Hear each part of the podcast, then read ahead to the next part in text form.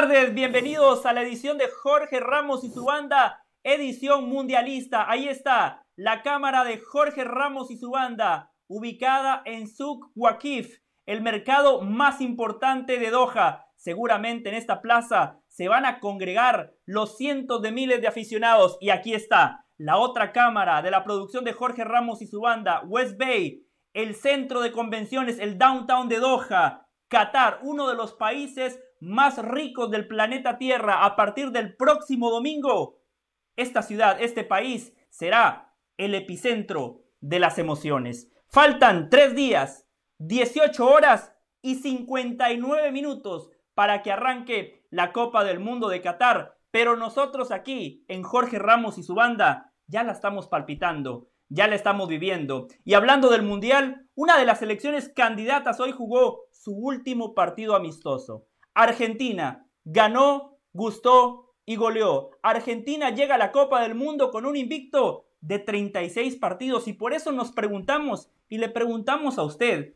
¿es Argentina la principal candidata para ganar la Copa del Mundo? Lo vamos a debatir aquí en Jorge Ramos y su banda. Estaremos hablando también de la selección mexicana de fútbol, que en un ratito, en un ratito estará terminando el partido que en este momento está disputando contra la selección nacional de Suecia. Sí, contra la selección que les metió tres en el pasado mundial. Cristiano Ronaldo sigue dando la noticia, pero noticias negativas. Continúan las repercusiones de la novela de CR7. Así arrancamos esta edición mundialista de Jorge Ramos y su banda. Hoy con un cambio de sistema, hoy con línea de tres. A Toño Valle todavía no le alcanza para hacer dos programas de manera consecutiva, todavía no tiene el ritmo que tenemos junto a Caro, junto con Richard, por eso hoy nada más tres, pero con tres es más que suficiente. Caro de las Alas, qué placer compartir con usted, ¿cómo le va? José, ¿qué tal? Muy bien, la verdad que contenta, eh, ya contando las horas para que comience ese partido entre Qatar y Ecuador. Es muy emocionante porque eh, surgen noticias todo el tiempo, hoy lo decías tú, ese partido de la selección argentina. ¿Contra quién es la gran pregunta? Pero cuando uno ve el funcionamiento del equipo, la verdad que tienen para ilusionarse. Luego ves otros resultados como el de la selección polaca, observábamos ahora lo de México.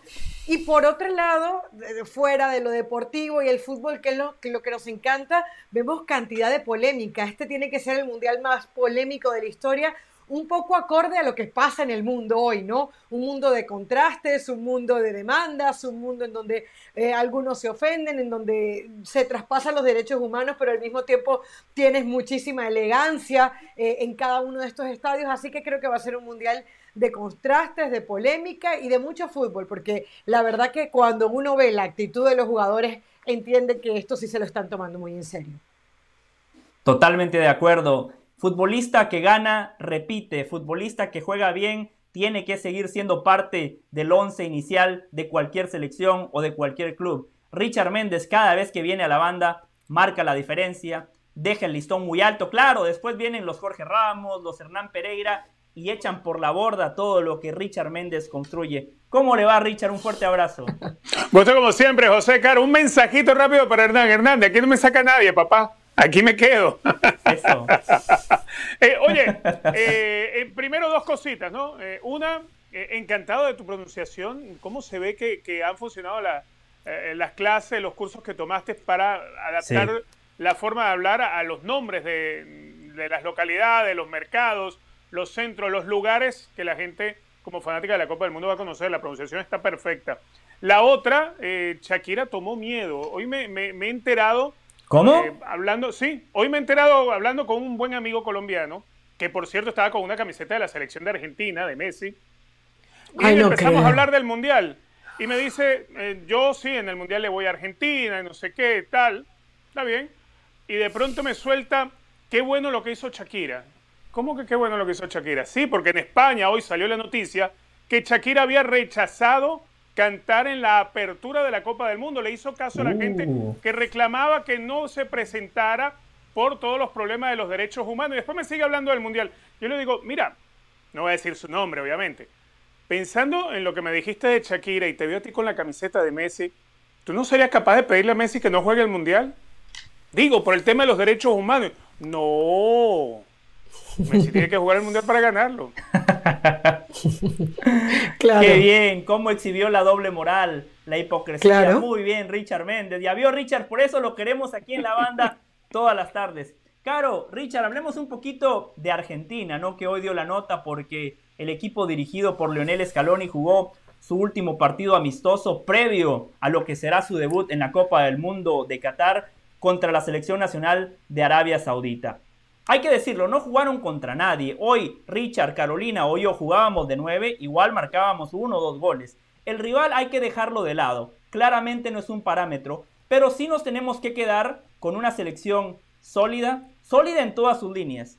Una selección que colectivamente tiene una idea de juego, que tiene un libreto asimilado y que después tiene individualidades que resuelven. Hay futbolistas como Rodrigo de Paul, que en el Atlético de Madrid no se termina por consolidar, actos de indisciplina, a veces titular, a veces suplente, pero se pone la camiseta de Argentina y es otro futbolista. Quita la pelota, corre detrás de la número 5, achica espacios, cuando tiene el balón le da una buena salida, buenos cambios de frente, arriesga con el pase siempre hacia adelante. Son futbolistas que con la selección claramente dan un salto de calidad. Ángel Di María, otra muy buena noticia. Después de la lesión que sufrió hace aproximadamente un mes, se encendieron las alarmas. ¿Cómo llega Di María a la Copa del Mundo? Era la pregunta que todos nos hacíamos, por el largo historial que tiene Angelito y las lesiones. Hoy la rompió, marcó dos golazos. El primero de ellos, un gesto técnico fantástico, cómo acomoda el cuerpo, una volea impresionante. Hoy nos mostró todas sus facetas en cancha abierta, en espacios cortos, porque el segundo gol caracolea, dribla, engancha y termina definiendo prácticamente en la cocina del área chica. Leo Messi, un futbolista que por momentos no entra mucho en contacto eh, con la pelota, pero cuando lo hace claramente el ataque de Argentina cobra otra dimensión. Un futbolista generoso, solidario, la asistencia que le da a Julián Álvarez. Y hablo Caro Richard, especialmente de los futbolistas de ataque, porque defensivamente es muy difícil sacar conclusiones, porque Emiratos mm. Árabes Unidos le costaba cruzar la mitad de la cancha. Por ahí, cuando arranca la parte complementaria, tiene un buen remate de media y larga distancia que se estrella en el travesaño, pero muy poco para, para analizar. No da para sacar conclusiones ni del Dibu Martínez, ni de la línea de cuatro, que sobre el final se convirtió en una línea de cinco. Una victoria importante para Argentina, porque no hay lesionados, porque el equipo ganó, gustó y goleó y porque van a llegar a la Copa del Mundo de Qatar con un invicto de 36 partidos. A ver, yo creo que es un partido que es difícilmente, difícil para analizar precisamente por el rival, ciertamente. Pero Argentina hace lo que tiene que hacer. Contra esta clase de rivales hay que salir, hay que golear, hay que pasarle por arriba. Emiratos Árabes venía de que Venezuela, que tampoco está en el Mundial, le metiera cuatro. Y fue un partido muy similar al que vimos hoy. Es decir, Emiratos Árabes no es quien para eh, servirte de un análisis con Argentina. Eh, que podemos después decir, sí, lo estilizado, la belleza del gol del Fio Di María, eh, hablar lo de Rodrigo de Paul desde que Scaloni lo llevó a la Copa América del 2019 en Brasil, se pudo encontrar que era la pieza quizás que faltaba dentro del armado de esa selección de Argentina y le permitió crecer a Lionel Messi también dentro de una selección en la cual él se sentía frustrado. Sí, esas cosas se siguen viendo hoy. Pero a, a nadie le puede quedar duda que Argentina hoy realmente, junto a Brasil, por ejemplo, de los grandes favoritos y los dos están de nuestro lado. Los dos están en Sudamérica, los dos son latinos, uno puede, puede por allí empezar a tirar esas líneas, pero difícilmente hoy se puede hacer un análisis serio dentro de lo futbolístico cuando enfrenta una selección tan potente como Argentina frente a estos Emiratos Árabes Unidos, diferente a lo que sucede con otras selecciones clasificadas al Mundial y que van a jugar contra rivales que no clasificaron, pero que después no son capaces siquiera de ganarles. Argentina hace lo que debe, salir, ganar, golear ante un rival de esas características. Lo demás creo que, sobra para poder analizarlo de lo que nos hayan dejado hoy los 90 minutos. A ver, eh, eh, salvo lo de Foyt, no sé si recuerdan la jugada de los primeros minutos, en donde el partido estaba 0-0 y hay un contragolpe por parte de los Emiratos Árabes. Eh, Foyt no tapa bien la jugada y por ahí se le pudo escapar un golito, ¿no? Creo que fue, digamos, de las pocas jugadas de peligro que pudo tener el rival. Pero yo creo que es muy importante que ante rivales como este, tú saques tu repertorio, porque cuántas veces no hemos visto partidos de fútbol en donde el grande, en donde el Goliat no se puede lucir ante David porque David le cierra los espacios, porque el débil destruye y como no construye, entonces está más fuerte físicamente. No, hoy Argentina se sobrepuso a todo eso, pases entre líneas, paredes, cambios de frente, triangulaciones, es decir, ese repertorio creativo que uno le pide a un mediocampo y a un ataque que quiera hacer cosas diferentes, Argentina lo demostró. Hoy fueron 5-0, pero recordemos que antes de que entrara el primer gol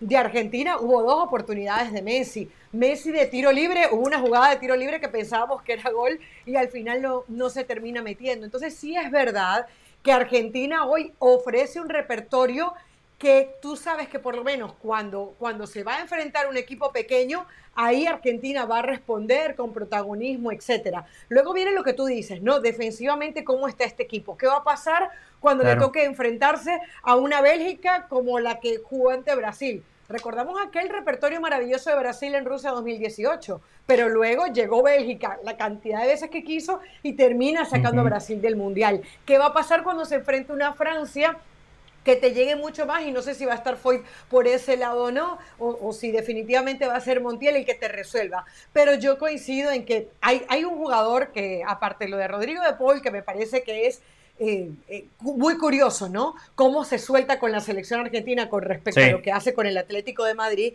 Yo, lo de Di María. Había, a mí cuando supe que Di María se había lesionado, dije, ojo, porque realmente si había un hombre que le estaba dando mucha soltura a esta selección y que se entiende muy bien con Messi, y hoy lo demostró, es Angelito Di María. Y hoy volvieron a hacerlo. Entonces, desde el punto de vista ofensiva, Argentina tiene para ilusionarse. Y lo otro, lo de Messi. Yo decía, ¿cuándo va a salir Messi de la cancha? Pues no salió. Hoy Messi no salió de la cancha. Quiso jugar todo el partido. Eh, eso está muy bien por un lado, pero atención porque me parece que que hay que cuidarse. Más allá que el Vasco Arroba Arena es quien dirigía al equipo rival y había un pacto de no agresión dicho por él mismo. Sí, sí, sí, dijo que si algo le pasaba a, Messi, sus hijos no lo iban a dejar a, no lo iban a dejar entrar a casa, ¿no? Qué, divertida declaración. Eh, Caro, Richard, del 11 que hoy puso Scaloni, Foyt por derecha, creo yo que no va a ser titular, ¿no? Me imagino que fue una situación emergente. Después habrá que ver ¿Quién juega en la mitad de la cancha por los Chelsea? Hoy puso a McAllister y no creo que Julián Álvarez vaya a ser el titular. Me parece que Lautaro Martínez es el 9. Eh, creo, no sé si estén de acuerdo conmigo, esas son las únicas tres posiciones donde hoy podríamos debatir. Creo que el resto, Lionel Scaloni hoy puso eh, eh, el grueso del equipo que va a estar jugando ese primer partido contra Arabia Saudita. Es Solamente te voy a decir algo. de lujo. Sí, perdón. Si fuese Bilardo. Sí, sí, dale. Sí, sí, que si fuese Bilardo, a, Julián Álvarez no lo sacaba nadie del 11. Y te lo explico por algo muy fácil, ¿no? Bilardo que era muy de cábalas, muy de cábalas. Eh, bueno, si José Luis Cuchufo, un, un eh, cordobés que jugó en la Copa del Mundo del 86 y Argentina salió campeona, con ese cordobés utilizando la camiseta número 9, imagínate hoy un Julián Álvarez, otro cordobés utilizando la 9. No lo bajaba del 11 nunca, Bilardo, si él fuese el técnico de la selección. Y, Caro, me faltó agregar algo. Si, si el sí. Romero está en condiciones óptimas desde lo físico, también va a ser titular, ¿no? Hoy juega Lisandro Martínez por todos esos problemas físicos que ha venido acarreando el defensa del Tottenham. En condiciones normales, eh, Romero debería ser el acompañante de Otamendi. Y hay que tener mucho cuidado porque se filtró las declaraciones de Lionel Scaloni, habló con un compañero de TIC Sports y le dijo que eh, había jugadores que no estaban 100% desde lo físico. De ser así, eh, podrían haber cambios en la selección argentina. Entonces estamos atentos a ver qué va a pasar porque se pudieran dar, hay que ver si, si es que estos jugadores que no pudieron estar hoy, pues no están ese, en, en ese 100%, no digamos para el juego ante hoy, sino para jugar el Mundial de Fútbol. Eso va a ser importante, pero creo que también hay algo importante. Fíjate que tú nombraste varios jugadores que son duda y que no desentona, salvo lo de Foy, que a mí sí me deja dudas por el lateral derecho. Pero Julián Álvarez es un jugador que está hoy eh, conectado, que lo de Lautaro me parece que, es más, más el 9, porque, sobre todo porque ha venido cumpliendo con el proceso, pero lo de Julián Álvarez no es oculto para nadie. Lo de McAllister ayudó en la asistencia del gol, no te dice nada, pero bueno, te puede dar algunas cosas. Y luego lo de Lisandro Martínez, que lo viene haciendo muy bien. A ver, sacaron a Maguire en el, Manchester United eh, junto con Cristiano Ronaldo, que vamos a hablar más adelante de él, y Lisandro Martínez está haciendo unos partidazos en el United. Entonces yo creo que eso es otra buena noticia para Scaloni, porque para jugar un mundial de fútbol necesitas mirar al banquillo y saber que alguien te va a responder. Es verdad que no tiene un sustituto para Lionel Messi, nadie lo tiene, pero luego en estas otras posiciones sí. Sí, a ver, una pregunta muy puntual. Olvidémonos del partido de hoy. Los tres coincidimos que no es un parámetro, pero analicemos todo el proceso. Caro, Richard, si quiere, arrancamos con usted, Caro. ¿Es Argentina la principal favorita para ganar el Mundial? ¿Sí o no? ¿Y por qué? No, no, no, no, no, no, no, no. Argentina es un muy buen equipo de fútbol que se ha venido consolidando en los últimos dos años, que tiene a un Messi envalentonado, comprometido y con las condiciones que sabemos, pero no es la gran favorita para ganar el Mundial de Fútbol. No lo es y Messi lo tiene muy clarito. Cuando lo digo yo, de repente lo toman como, como algo malo, pero no es, no es Argentina, no. Richard. Totalmente de acuerdo con Caro. Eh, Argentina eh, hoy puede ostentar el título de ser campeona de América, pero sabemos cómo fue esa final, por ejemplo, frente a Brasil, donde solamente el mm. remate de Di María, pero Argentina pasó el partido debajo del arco prácticamente. Esa puede ser una vía para terminar ganando una Copa del Mundo. La ventaja que tiene hoy Argentina es el momento de varios de sus futbolistas, quizás su futbolista más influyente. Nadie más influyente en el juego de Argentina que Di María. Nadie más influyente como líder en la cancha que Lionel Messi. Nadie más influyente en el arco que el Dibu Martínez. O sea, hay jugadores que influyen sobre el resto por sus actitudes, su comportamiento dentro de la cancha. Ahora, comparar a Argentina, bien sea campeona de América o, como lo queramos ver con otras selecciones, por ejemplo, para mí Brasil está hoy por encima de Argentina. Hoy para mí Brasil sí mm. está por encima de Argentina. Argentina tiene todos los elementos con los cuales ganar una Copa del Mundo igualmente. Para la final del 86, Argentina, si bien no llegaba como favorita al Mundial, era más favorita Alemania, que había sido subcampeona del mundo cuatro años antes, es Argentina la que termina de ganar, porque había personas influyentes en la cancha, un Jorge Valdano, un Diego Armando Maradona, es decir, hubo una conjunción de, esos liderazgos que le permiten llevar a jerarquía a una selección. Yo no sé si eso hoy eh, pueda estar por ocurrir con la selección de Argentina. Es una Copa del Mundo, eh, es un torneo corto. Yo siempre hago la comparación cuando usted se va a tomar una fotografía. Es una comparación que hago siempre para este tipo de torneo. Si usted llega bien, arregladito, bañadito, peinadito, la foto va a salir bien. Bueno, Argentina por ahora está llegando bien para esa foto. Llega bien en estado de ánimo, llega bien con resultados encima, llega bien en la mayoría de sus jugadores en cuanto a momento deportivo. Eh, en una Copa del Mundo te rinde el que está mejor físicamente y el que está bien anímicamente. Tú puedes tener un gran jugador a lo largo de toda la temporada, llega a la Copa del Mundo y fracasa, fracasa porque justamente en ese interín, que es una Copa del Mundo, pues se te derrumba en lo físico, se te puede derrumbar en lo anímico. Eso es lo importante que hay que cuidar ahora. Así que si, si Lionel Scaloni logra mantener eso que ahora estamos viendo en Argentina para lo que va a ser la Copa del Mundo que arranca el domingo, mira, Argentina podría ser ya un firme aspirante a, ganar la Copa del Mundo. Ahora, yo en un ratito, sigo viendo un pasito abajo de Brasil. En un ratito les voy a hacer la otra pregunta. Si no es Argentina, entonces ¿qué selección? Caro, por ejemplo, me mandó un mensaje y me dijo, José, yo ya tengo a mi favorita y te voy a mostrar un video, un video que asusta, me dijo. Este jugador con la clase técnica que tiene, asusta, eso me dijo Caro. A ver, para mí Argentina sí es la gran favorita, por muchos motivos. Uh, Esta no es la mejor versión de Leo Messi. ¿Cómo, Caro? ¿Te convenció hoy contra Emiratos Árabes? ¿Le viste cosas que, que no habías visto? no, no, no es por eso, Caro. Esta no es la mejor versión de Leo Messi. El Leo Messi de hace cinco años era mucho más desequilibrante. Tenía gol, él solito podía definir un partido. Pero en la selección nacional de Argentina y en el contexto del albiceleste, esta es la mejor versión de Messi por algo que decía Richard. Hoy Messi ejerce de líder.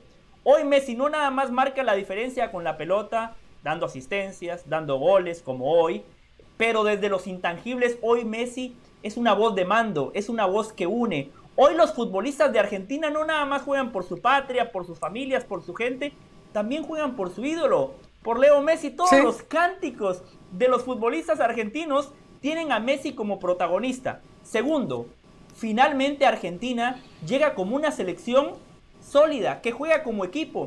En los últimos mundiales era un equipo que dependía de Messi. No había una idea de juego. La idea era, se la vamos a dar a Messi que resuelva. cuando más o menos Argentina tuvo un equipo sólido que fue en el 2014, llegaron hasta la final. Después es cierto, no les alcanzó. Pero hoy Argentina tiene una idea de juego, tiene un libreto, tiene un muy buen equipo, buenas individualidades y encima está Messi en un gran momento, no nada más futbolístico, sino también físico. Tercero, el hecho de haber ganado y psicológico, América, en todo esto. Psicológico, también, por supuesto. Ese aspecto es clave, Caro, y coincido. El hecho de haber ganado la Copa América, y ahí va lo que usted comenta, Caro, el aspecto psicológico. A Argentina lo liberó. Argentina se sacó esa mochila de decir, a ver, tenemos a Messi, tenemos una gran generación de futbolistas, pero no ganamos nada. Somos el eterno subcampeón, somos el Cruz Azul del fútbol mundial. Llegamos a las finales, pero las perdemos siempre. Y para finalizar, Caro, Richard, el camino, el camino para mí es clave. Si se da la lógica, si se da la lógica, mm. recién en cuartos de final Argentina va a enfrentar a una selección importante como Países Bajos. Que ojo, Países Bajos o Inglaterra, es una gran potencia. O Inglaterra. O Inglaterra. En ese cruce puede ser Inglaterra. Uy, ahora me un gol con la mano. Ahora me un gol con la mano. Cierto. Pero miren, Brasil, por ejemplo, otra de las candidatas de todos. En octavo le podría tocar o Portugal o Uruguay. En cuartos de final le podría tocar o Alemania o España. Y en semifinales Argentina. Por eso, el grupo, el camino y por todo lo que acabo de decir, me parece que Argentina es la gran candidata. Al volver de la pausa, Caro me va a decir cuál es su selección candidata. Richard me va a decir qué equipo va a ganar el Mundial. Y yo voy a apuntar, porque les tengo fe, ¿eh? voy a hacer mi quiniela con los pronósticos de ustedes. Así que si gano después soy un tipo muy generoso. Voy a repartir las ganancias con Caro y con Richard. Vamos a hacer la primera pausa aquí en Jorge Ramos y su banda. Se acaba de terminar el partido en Girona. Perdió México, ¿eh? Perdió México 2 a 1 contra la selección nacional de Suecia. Y el segundo gol, pelota parada. Uno de los males endémicos del fútbol mexicano. Algo que el Tata Martino no ha podido solucionar. Hoy le termina costando otra derrota al Tri, pero eso lo vamos a hablar más adelante porque también desde el lugar de los hechos se va a sumar a esta mesa de trabajo Mauricio May. Pero al volver de la pausa hablamos de las selecciones favoritas de Caro y de Richard aquí en Jorge Ramos y su banda.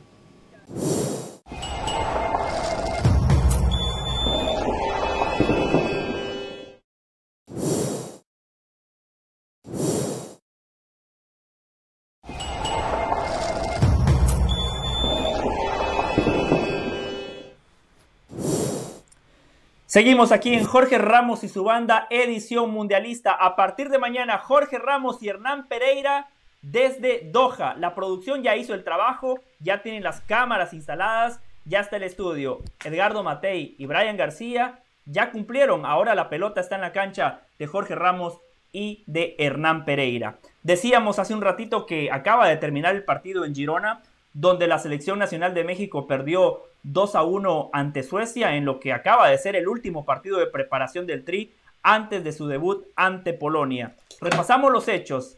Suecia se pone en ventaja con un gol de Roden, una mala entrega de Guardado, eh, Jorge Sánchez se queda colgado, em, por izquierda Gallardo no hace el recorrido defensivo y Roden aparece solo para vencer a Guillermo Ochoa. Lo empató Alexis Vega luego de un gran pase de Héctor Herrera, muy buena definición del delantero de Chivas, 1-1. Y sobre el final, al minuto 84, tiro de esquina, México rechaza mal, la pelota queda muerta y aparece Svanberg para anotar el, gol de la victoria. 77 días después, Raúl Alonso Jiménez regresó a la actividad.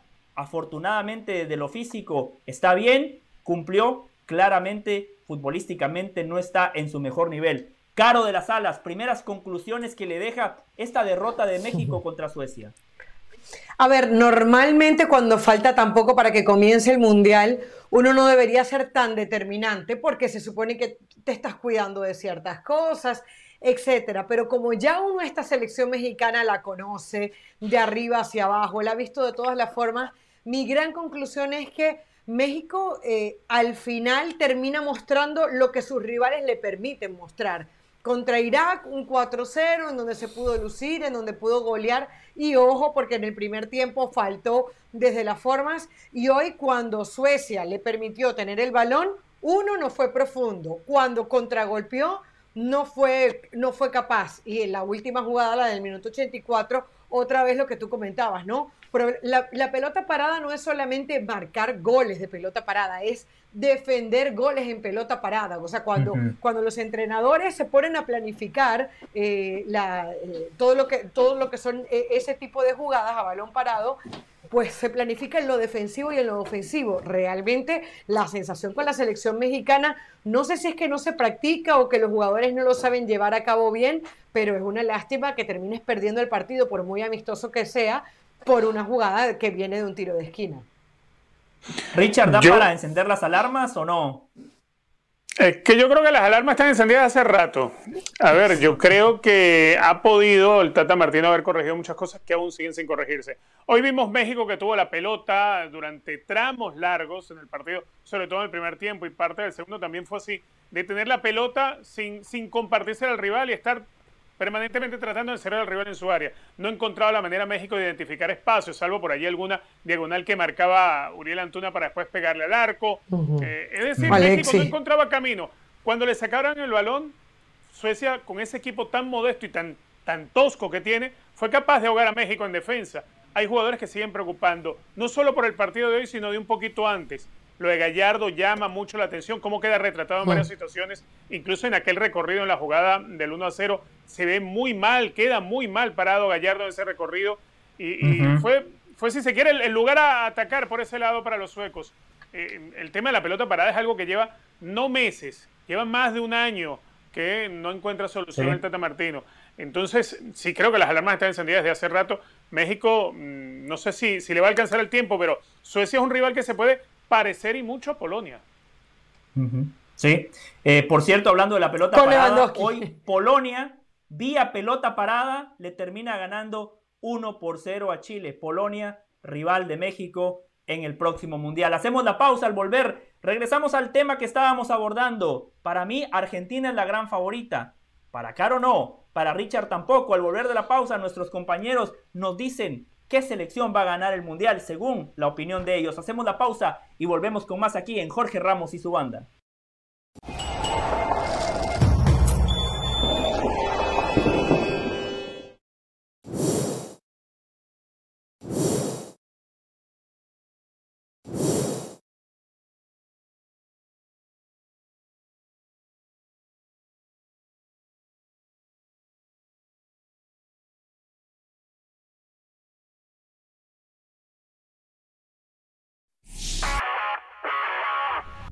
Hola, soy Sebastián Martínez Christensen y esto es Sport Center ahora. Comenzamos hablando de la dado que los Sacramento Kings papulearon a los Brooklyn Nets 153 a 121, liderados por 31 tantos de Terence Davis.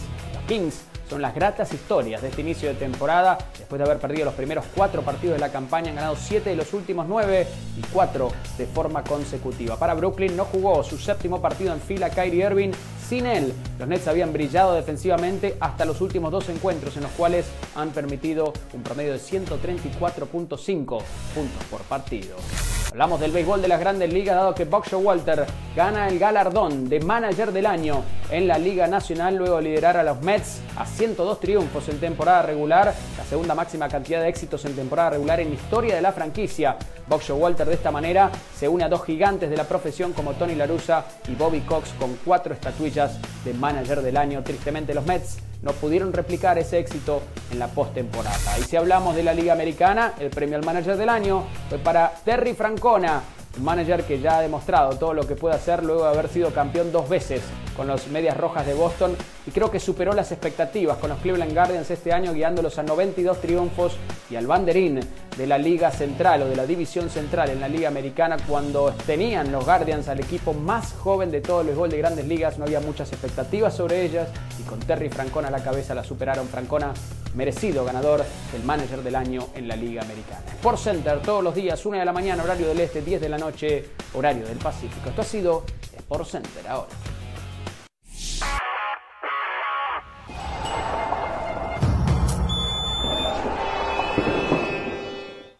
Estamos de regreso en Jorge Ramos y su banda edición mundialista. En este momento, 12 de la medianoche con 35 minutos en Doha, Qatar. Ahí vemos imágenes de West Bay, el downtown, el corazón de Doha Este es Suk Wakif. Gracias a Richard porque supo apreciar mi pronunciación. Aquí será uno de los centros importantes del Mundial de Qatar. Aquí mucha gente va a ir a celebrar las victorias o quizás muchos otros van a ir a llorar las derrotas. El equipo de Jorge Ramos y su banda ya está en Doha. Este será el estudio de Jorge Ramos y su banda. Jorge Ramos y Hernán Pereira ya aterrizaron en Doha a partir de mañana y hasta que termine el Mundial. Todos los días aquí en ESPN Deportes, Jorge Ramos y su banda, edición mundialista. Y ojo, mañana y pasado somos generosos porque le vamos a regalar una hora más de contenido. Mañana y pasado, a partir de las 3 de la tarde hora del este, 12 del mediodía en el Pacífico, arranca Jorge Ramos y su banda. Producción, una pregunta. ¿El cheque llega igual o hay algún bono extra? Ah, hay bono, perfecto. Porque Caro lo pidió. Porque Caro lo pidió. Hay bono. Caro. Eh, Cuidado, no sea como dicen en Venezuela bono va y más, o sea, no vuelve. El bono va, el bono, va. Ah. Mejor así, no te pongas muy exigente del Valle, pero bueno, sí, con bono ah. muchísimo mejor. La, producción lucha por nosotros, Caro, no se preocupe, el bono llega. Eh, Caro, usted decía que Argentina no es la gran favorita. Si no es Argentina, Caro, ¿qué selección y por qué? Bueno, Messi dio una lista que yo creo que todos vamos a coincidir. Por ejemplo, a ver, uno entiende que hoy en, en, Alemania falta un delantero centro como lo supo tener en su momento, la mejor versión de Müller y así podemos seguir pero Alemania es un equipo que tú nunca puedes descartar porque es un equipo pragmático, porque eh, por lo general es muy rápido, porque físicamente eh, aguantan todo, porque en el momento de una prórroga están ahí siempre presentes, porque técnicamente están muy bien dotados y así podemos ir. Y, y por algo el Bayern Múnich de alguna manera siempre se mete en partidos importantes de Champions League, etcétera, más allá de lo que haya pasado en los últimos años. Yo creo que una Francia, actual campeón del mundo, es hoy más favorita que Argentina porque tiene una plantilla, primero que ya sabe lo que es ser campeona del mundo, que tiene un técnico como de Champs que tiene también ese olfato para manejar, que tienes delanteros importantísimos como Mbappé, lo de Dembélé es desequilibrante, pero de repente no tanto, lo del mismo Griezmann, entonces bueno, cuando vienes de ser campeón del mundo, yo creo que siempre hay que darle algo. Ahora, yo hay algo que sí reconozco no hay una gran diferencia. O sea, no hay una, un equipo que tú pongas muy por encima de los demás. Y en esta lista que te acabo de decir eh, del Valle, hay que meter a la selección de Brasil. Primero porque Brasil hemos visto su evolución. Brasil hemos visto cómo le costó en la última Copa América, incluso en la penúltima Copa América, cómo le costó, cómo en eliminatorias. Es verdad que el equipo estaba invicto, pero le, le iba costando. Pero cuando este equipo de Tite se suelta, cuando tú ves a Neymar en el nivel que lo estamos viendo hoy, porque Neymar y Messi, decíamos, cuando, cuando Messi se fue al PSG fue pensando en la selección argentina y hoy el tiempo nos da la razón. Y Neymar, este último año, que por fin se lo ha tomado en serio, también estamos viendo que está completamente concentrado en su selección. Yo lo de, lo de Brasil eh, le quiero poner un asterisco hacia lo positivo porque creo que es el equipo que a nivel de talento, por una cosa natural que tienen los brasileños, y ojalá que no se pierda por esa falta de calle que lamentablemente hoy el fútbol vive, eh, yo creo que ah, eh, Brasil es el equipo con más talento en los pies. Vinicius todavía no es un jugador que esté para mí 100% maduro. Para mí Vinicius todavía toma algunas decisiones que no son del todo correctas, pero la mejor versión de Vinicius en el Real Madrid puede hacer estragos cualquier lado, eh, con, cualquier lateral derecho de, la cancha jugando él por izquierda. Neymar a veces lo ponen a jugar como volante interior, como media punta, a veces te aparece como delantero. Yo no sé si hay un jugador como Neymar el día de hoy. Ese jugador que estuvo nominado a Balón de Oro, ese jugador que nos encantó con su gambeta, ese jugador que es capaz de hacer la diferencia. Neymar lo es con la selección de Tite. Las dudas de Brasil en defensa. O sea, a mí hoy Thiago Silva, hoy Marquinhos, hoy Danilo, hoy un Alexis Telles, estamos hablando de esa línea de cuatro atrás, no es del todo garantía.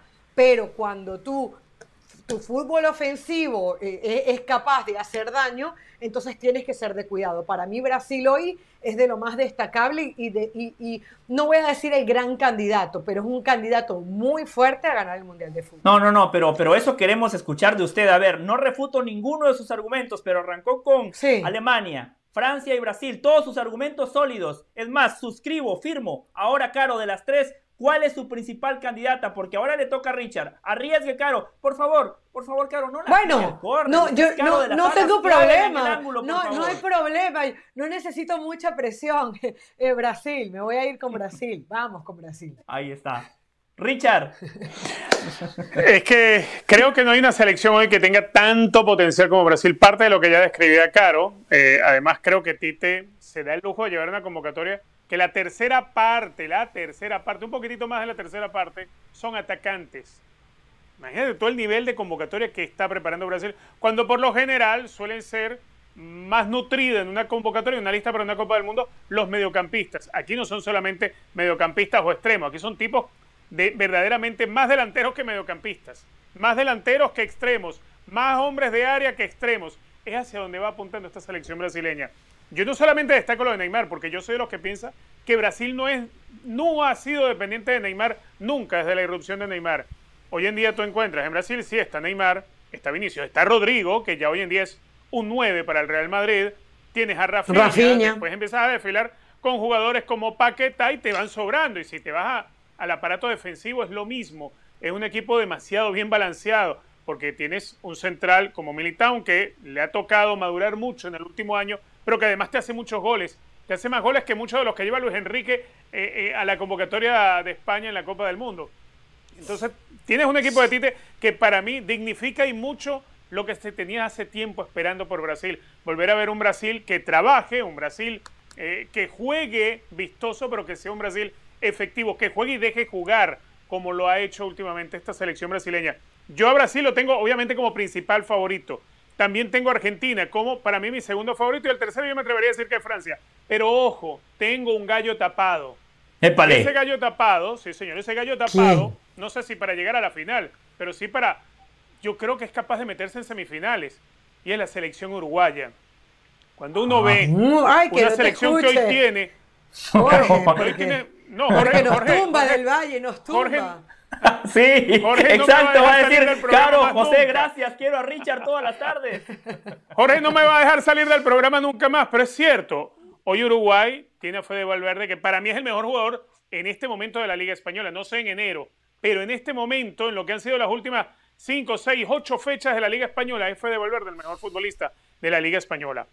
A eso tú le sumas Darwin Núñez en el momento que va y sigue sumando. Pelistri, le agregas a Luis Suárez, a Edison Cavani. Y, más allá de, las dificultades que tuvo Uruguay para clasificarse a la Copa del Mundo, el Mundial es un torneo aparte. Hay que, hay que tenerle miedo a este Uruguay. Yo creo que ese debería ser el verdadero gallo tapado de la Copa del Mundo. Para mí, Uruguay, yo lo doy hasta que pueda llegar entre los cuatro primeros.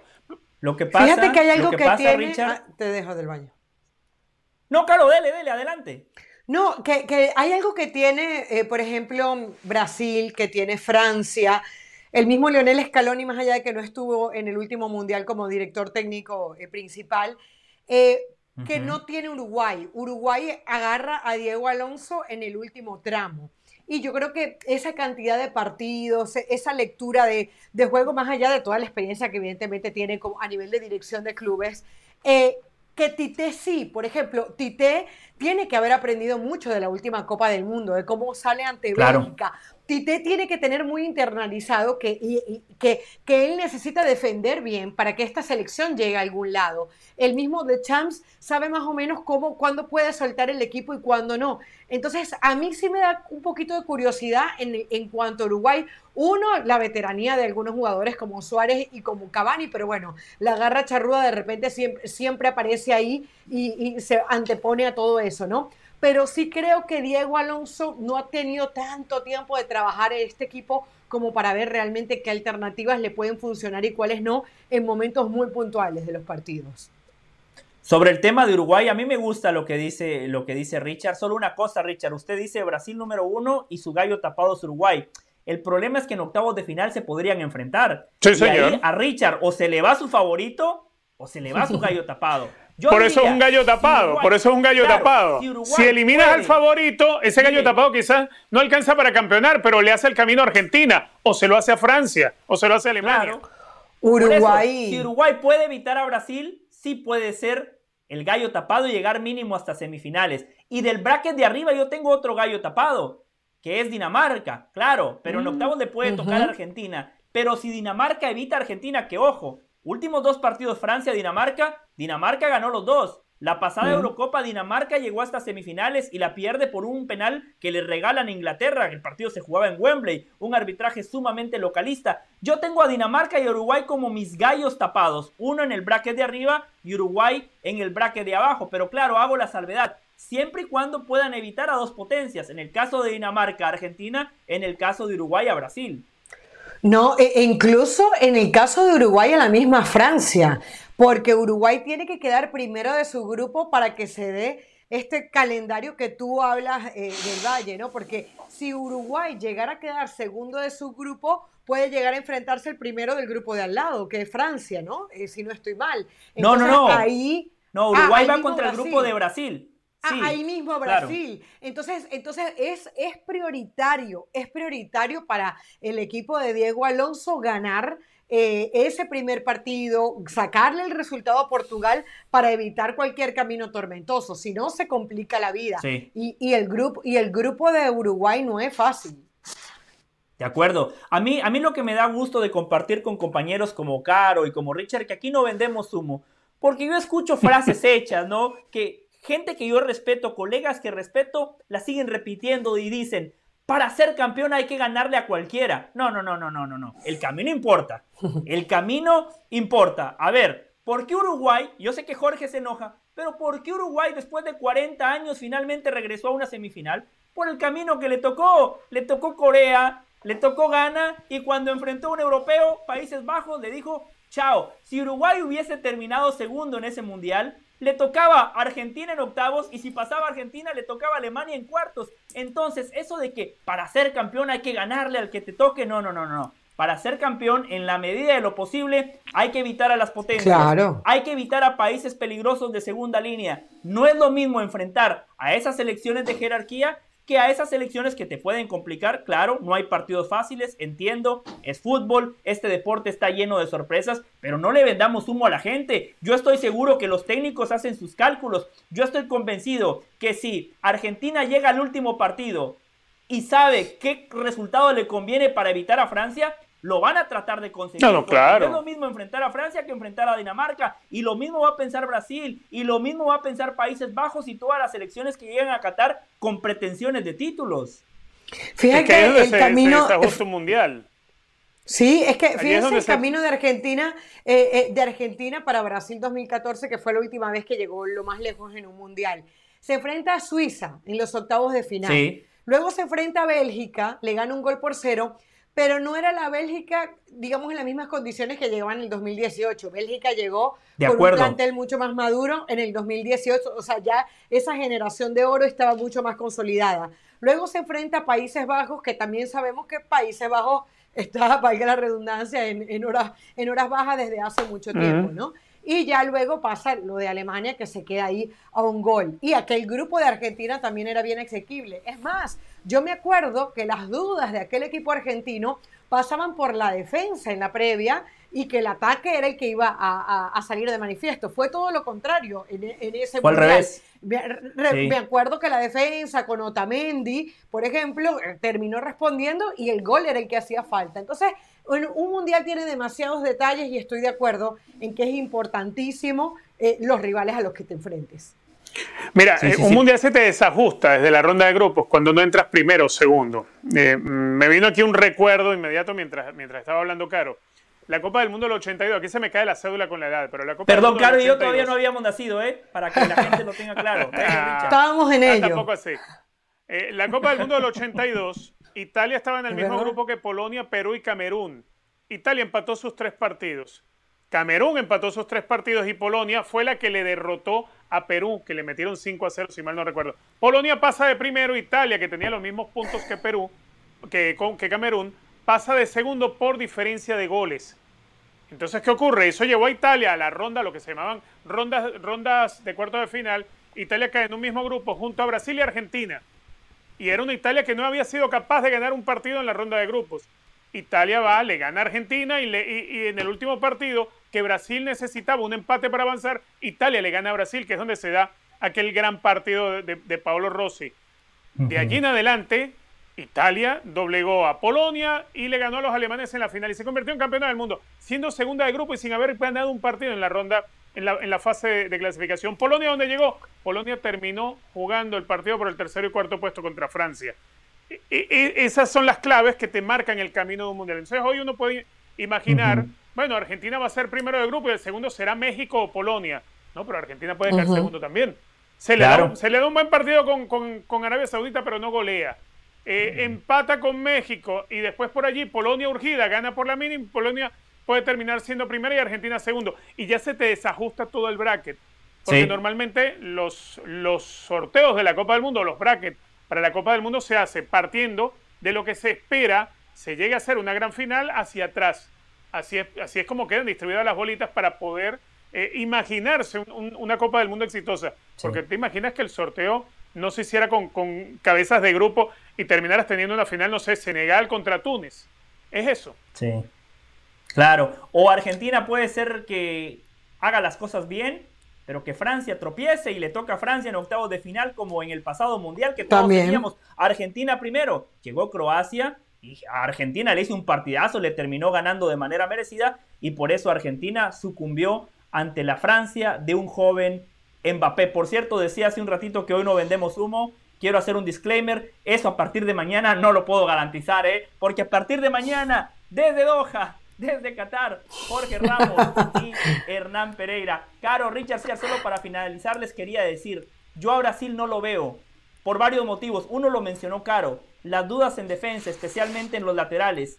Veo un vestidor no tan unido. Ayer les comentaba eh, las secuelas que dejó la elección eh, presidencial en Brasil. Mm. Había un pacto entre todos los futbolistas de no hablar de los candidatos. Neymar lo rompió. Neymar hasta dijo, si marco un gol o cuando marque el primer gol en Qatar, se lo voy a dedicar a Bolsonaro. Me cuentan mm. colegas que siguen a la selección de Brasil que eso a muchos de sus compañeros no les gustó. Lo de Francia, lesiones. Lo de Alemania, lo decía Caro, un equipo en reconstrucción, joven, Países Bajos no tiene delanteros de peso. Por eso a mí Brasil me genera dudas, pero bueno, al final de cuentas nosotros nada más damos, damos un pronóstico. La verdad la tienen los futbolistas. Hacemos la pausa y volvemos con más. you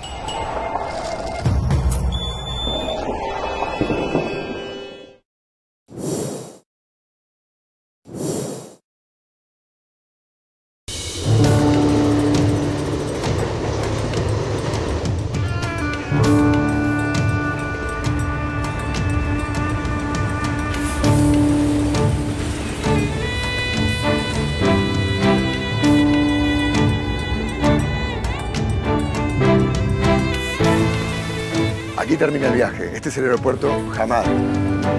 Aquí no hay duda de que no voy a regresar. Es el palco de autoridades máximas. اي شيء الفنان هو مثل مثل يعني قنبله بدها تنفجر فراح راح تطالع الفن تبعه بكل مكان So this is a fan zone. Around the whole area you'll see a lot of screens, sofas outside for people to come and watch the games. Esta es otra forma que también podríamos tener en el Mundial de ver el fútbol en un autocine. Espectacular.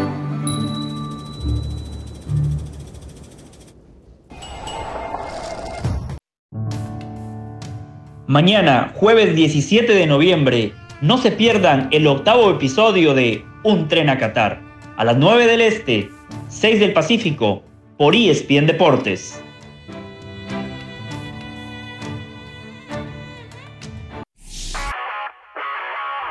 Hola, soy Sebastián Martínez Christensen y esto es Sport Center ahora. Hoy comenzamos hablando del seleccionado de Francia y malas noticias para los galos, dado que el delantero Christopher Nkunku se perderá la Copa del Mundo. Se lesionó en un entrenamiento este martes luego de chocar con Edward Camavinga. El diagnóstico oficial es un esguince de rodilla, por lo cual se perderá el Mundial. El director técnico de Francia, Didier Deschamps, ha decidido convocar en su lugar al delantero del Eintracht Frankfurt, Colo. Hablamos de Corea del Sur ahora y buenas noticias para ellos. Finalmente se une a la concentración su gran figura, Kyung Min Son, delantero del Tottenham, recordemos, había sufrido múltiples fracturas alrededor de su ojo izquierdo.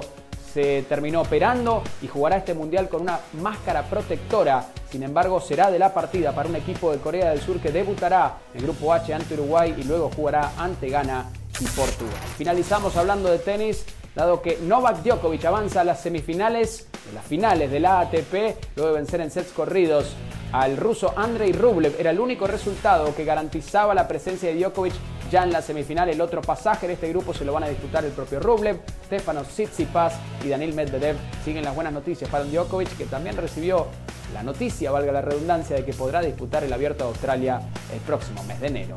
Sport Center todos los días, 1 de la mañana horario del este, 10 de la noche horario del Pacífico. Esto ha sido Sport Center ahora.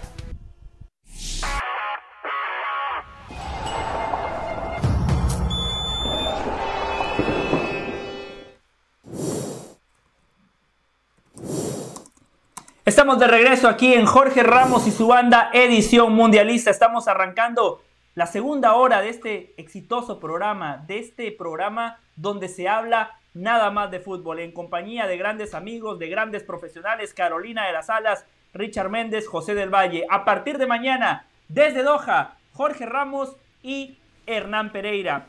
Vamos a hacer un paréntesis, Caro, Richard. En un ratito vamos a seguir hablando del Mundial. Tenemos que hablar en profundidad de lo que fue esta derrota de México ante Suecia. Por cierto, me dice la producción algo positivo para resaltar. El Tata Martino prefirió dirigir a México y no ver el partido de Argentina que a primera hora jugó contra Emiratos Árabes Unidos. Algo positivo para destacar. También decir que hoy México evolucionó porque nada más perdió por un gol en el pasado mundial contra Suecia, perdió por diferencia de tres, cuando Juan Carlos Osorio, nuestro compañero Juan Carlos Osorio, era director técnico de la selección mexicana de fútbol. Caro, Richard, un parate, o mejor dicho, un paréntesis de los temas del Mundial, porque hoy el Barcelona recibió una noticia muy fuerte, muy dura, que estoy convencido que va a tener una repercusión muy drástica en la lucha por la liga. Hoy, la Liga de España decidió suspender a Robert Lewandowski por tres partidos. El Barcelona los próximos tres partidos de liga los jugará sin su futbolista estrella, sin su goleador, sin el pichichi de la liga, el tipo que en muchos partidos les ha sacado las papas del fuego. Además, los partidos son importantes. Uno, el primero, el derby de Cataluña contra el español. Después, partido importantísimo contra el Atlético de Madrid del Cholo Simeone y contra el Getafe. Caro, excesiva la sanción o justa la sanción para Robert Lewandowski? Para mí excesiva y supongo que el Barcelona va a hacer algún tipo de apelación. Eh, recuerdo ese partido contra el Osasuna, eh, la segunda amarilla, eh, sí, la segunda amarilla que termina recibiendo Lewandowski, si mal no recuerdo, em, fue una tontería porque Lewandowski sabía que estaba amonestada. La primera no fue tanto, entonces no sé por qué me parece, sí, excesiva, exagerada. Eh, desproporcionada la, la, la, amarilla Lewandowski y sobre todo teniendo en cuenta que es un jugador que no es reiterativo. Primero porque en la liga no jugaba sino hasta hace poco. Recuerdo que saqué ese día la estadística y creo que era desde el 2013 que Lewandowski no recibía una tarjeta, una expulsión. Entonces eh, me parece que el Barcelona seguramente apelará ganará la apelación. Ahora, Caro, solo un paréntesis. Este solo, solo un paréntesis. La sanción no es por, por, la doble amarilla, es por el gesto. ¿Se acuerda el gesto que hizo cuando lo expulsan? después. Que, claro. Claro, que. A ver, da, para muchas interpretaciones. Uno lo puede interpretar como, a ver, este tipo está fumado, refiriéndose al árbitro. Sí, sí, sí, por lo del, dedo, lo del dedo medio, ya recordé, lo del dedo claro. medio. Eh, que, cualquiera podría decir me, me estaba rascando la nariz, pero tampoco son tontos para Exactamente, exactamente, da para muchas interpretaciones, estoy de acuerdo, por eso a mí se me, hace, se me hace excesivo, estoy de acuerdo con usted, para mí uno o dos máximo, tres, excesivo. Claro. De dos no lo eh, salva nadie. Ah, sí, yo creo, yo creo, que lo dejarán en dos, lo dejarán en dos, pero pero el Barcelona no está para lujos. Dos puntos de diferencia tiene con respecto al Real Madrid. Ya hablabas tú los partidos que le vienen. Va a jugar contra el Atlético de Madrid. Tiene partidos de Supercopa de España. Tiene partidos de UEFA Europa League, más allá de que Lewandowski no esté suspendido para esos juegos. Es su goleador y lo necesita. A ver si logran bajarle la sanción. A mí lo que, lo que me deja, a ver, si yo estuviese en el lugar del Barcelona, eh, Barcelona tiene pensado hacer algo de caja en el mercado de invierno. Eh, si no puedes contar con Lewandowski, inmediatamente regresas de la Copa del Mundo, por lo menos durante dos partidos, significa que mm, aquellos planes que hay en Barcelona de deshacerse de un delantero para poder fichar otra cosa más y, y, poder juntar un dinerito no se le va a dar o no lo va a poder hacer tan fácil. Porque recordemos que Barcelona, aparte de que tiene la plata contada, eh, tiene que salir de algo para poder traer otra cosa. Eh, yo creo que Lewandowski no lo van a salvar de, esa, de esa, esas dos fechas. Eh, máximo le rebajarán uno. Pero ciertamente hoy en día eh, se, se castiga más que la propia expulsión el gesto, y más cuando el gesto de alguna manera es ofensivo al árbitro. Que en este caso, por mucho que quiera esgrimir eh, el abogado del Barcelona cuando vayan a apelar, no hay manera de, de convencer que no era con intención de ofender al árbitro. Ese es el, gran problema, ¿no? Porque además es, algo evidente y algo que está tratando de cuidar la liga, ahora que la liga española ha llegado a la, pantalla de ESPN, es precisamente tener una imagen bien cuidada, como suele hacerse con la MLS, por ejemplo. En la MLS es mucho más importante la imagen que se está proyectando al mundo que a veces es lo mismo que está sucediendo en la cancha. Bueno, en la Liga Española quieren acercarse a eso y, el gesto de Lewandowski obviamente no queda bien para ese, ese nuevo modelo que quiere la liga.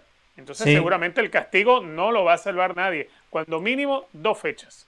Ahora, Caro, Richard, y esto se los digo como, como hincha del Madrid. Eh, si Richard quiere aceptar que también le va al Madrid, perfecto. Si no, sí, que lo acepte. no, yo soy fanático de Thatcher. Yo soy fanático de Thatcher. Saben que a mí, a mí no me gusta. No me gusta esta sanción para Robert Lewandowski porque lo único que hace es alimentar esa narrativa que al Barcelona se le perjudica y al Real Madrid se le favorece. Porque no nos olvidemos, Caro, Richard, hace unos días, Carlo Ancelotti en conferencia de prensa criticó al árbitro, algo que es punible mm. bajo el reglamento de la claro. Se comentaba que a Ancelotti le iba a caer una sanción de tres partidos. Al final no lo sancionaron, entonces, después esto, los hinchas del Barcelona, el técnico del Barça, Xavi, sus futbolistas, lo utilizan para victimizarse y decir, sí, son los perseguidos, al Madrid le dan una mano. Pero hay algo, hay algo que es muy cierto. A ver, que, haya cometido esa falta Ancelotti no haya sido castigado, no significa que va a tener una patente para que Barcelona cometa una falta similar o peor, que en este caso es peor la de Lewandowski. Eso es cierto. Y si se le vaya a castigar, entonces, pobre Barcelona. No, es que el hecho de que no hayan castigado una falta no significa que lo que hizo Barcelona no sea falta. Es una falta que se ha hecho. Eso, eso es indudable. Ahora, hay que castigar también a Ancelotti. Hay que castigarlo. No, y también saben qué? Que una imagen vale más que mil palabras. La imagen de, de, Lewandowski es muy explícita. Es, una, es un signo que mundialmente significa una... Reconocido. Lo, de Ancelotti hay que buscarlo, leer entre líneas, qué fue lo que dijo, pero yo estoy completamente de acuerdo. Pero sí, a, mí me sigue pareciendo exagerado, sigo pensando que el antecedente de Lewandowski es importante. Creo que también eh, hay un parate importante ahora en el Mundial. Creo que de hecho muchos no recordábamos ni siquiera lo que había hecho Lewandowski. Entonces hoy esa sanción lo que hace es volver a poner el tema en conversación y bueno, ahora saldrán seguramente los abogados del Barcelona. Como también del Valle me sorprendió lo de Piqué, ¿no? Los, cuatro partidos para, para Piqué. Eh, estaba ese día el, el, árbitro y, o el cuarto árbitro o, no sé quién, estaba particularmente enojado. El último partido de Piqué, en este caso como visitante, de hecho no puede, e, e, ese día nos reportaba el mismo Moisés Llorens que no puede entrar Piqué a a, jugar el partido en el que supuestamente era su último ya oficialmente con el Barcelona. Ahora la pregunta es, cuatro partidos eh, suspendidos, pero ¿qué? ¿Para la otra vida? Porque ya no por si Por si decide regresar a la actividad, claro. Para el torneo, para el torneo de, exjugadores, claro. Sí, esto es ridículo. ¿Por qué sancionar a un futbolista que ya se retiró, no? Me, parece eh, ridículo, estoy totalmente de acuerdo. Eh, Caro, Richard, ¿algo más que quieran comentar sobre este tema? Yo lo único que tengo para decir es que sin Lewandowski, en esos cuatro partidos, el Barcelona aspira nada más a sacar cuatro puntos. El Barcelona sin Lewandowski se convierte en un equipo de Europa League. Ah, perdón, ya son un equipo de Europa League. Eh, sin ah. Lewandowski se convierten en un equipo de Conference League. ¡Epa! ¿Será por eso que la Porta por ahí buscando fichar, fichar un presidente? Miren que, este, sí. Sí, Caro. No, de la Porta, solamente han salido algunas declaraciones de la Porta. Eh, le hicieron unas entrevistas en Colombia, él estaba con, como parte de la ONG ACNUR, estaba, bueno, haciendo un poco de, de presencia con respecto a los desplazados colombianos, los refugiados venezolanos. Se estuvo tomando una foto polémica por ahí por, por temas políticos con el nuevo presidente de Colombia, aunque yo creo que es normal que te tomes foto con un presidente de un país cuando lo visitas, pero bueno, luego ya los tintes políticos lo llevan hacia otro lado. Pero le eh, llevó regalo y todo, claro, le llevó la camiseta. Le llevó la camiseta del Barcelona y em, dentro de las muchas declaraciones que dio, reconoció que a Luis Díaz lo estuvo buscando el Barcelona, pero dice que él estaba llegando apenas al Barcelona cuando hicieron ese contacto con Luis Díaz, ya el Liverpool tenía todo muy adelantado y al final se quedaron con el Guajiro. Perfecto. Entonces, Caro, Richard, es momento de regresar al tema mundialista, ¿no? Porque México, reiteramos para la gente que recién se suma a esta emisión de Jorge Ramos y su banda, en su último partido amistoso disputado en Girona, el equipo del Tata Martino perdió 2 por 1 contra Suecia. Roden y Svanberg marcaron para Suecia. Por México anotó Alexis Vega. El 11 titular de Martino, ojo, para mí puso prácticamente un equipo lleno de titulares y quizá podemos discutir dos o tres posiciones, no mucho más. Ochoa en el arco, fijo en el Mundial. La línea de cuatro, Sánchez, Montes, Moreno y Gallardo. Quizá podemos discutir a uno de los dos centrales, el resto todos titulares. En la mitad de la cancha, Charlie Rodríguez, Héctor Herrera y Luis Chávez. Quizá podemos decir falta Edson Álvarez, el resto creo que va a ser titular. El tridente en ataque, Alexis Vega por izquierda, Antuna por derecha y Henry Martín. Aquí me parece que el Chucky Lozano claramente es un titular indiscutido. Y, si Alonso Jiménez está bien, por supuesto que el delantero del Wolverhampton va a ser el titular. Pero con un equipo caro, Richard, prácticamente plagado de titulares, México no pudo. El primer tiempo a mí me gustaba México porque tenía la pelota, porque jugaba en cancha contraria, pero cuando llegaba al último tercio no tenía profundidad, no podía romper esa defensa bien eh, parada del equipo de Suecia, una defensa que dejaba poco espacio, una defensa que hacía muy buenos recurridos, que basculaba de manera correcta y a un México que no se le caía una idea. Antuna, a mí me gusta Antuna, pero no toma buenas decisiones, siempre le falta ese centavo para el peso.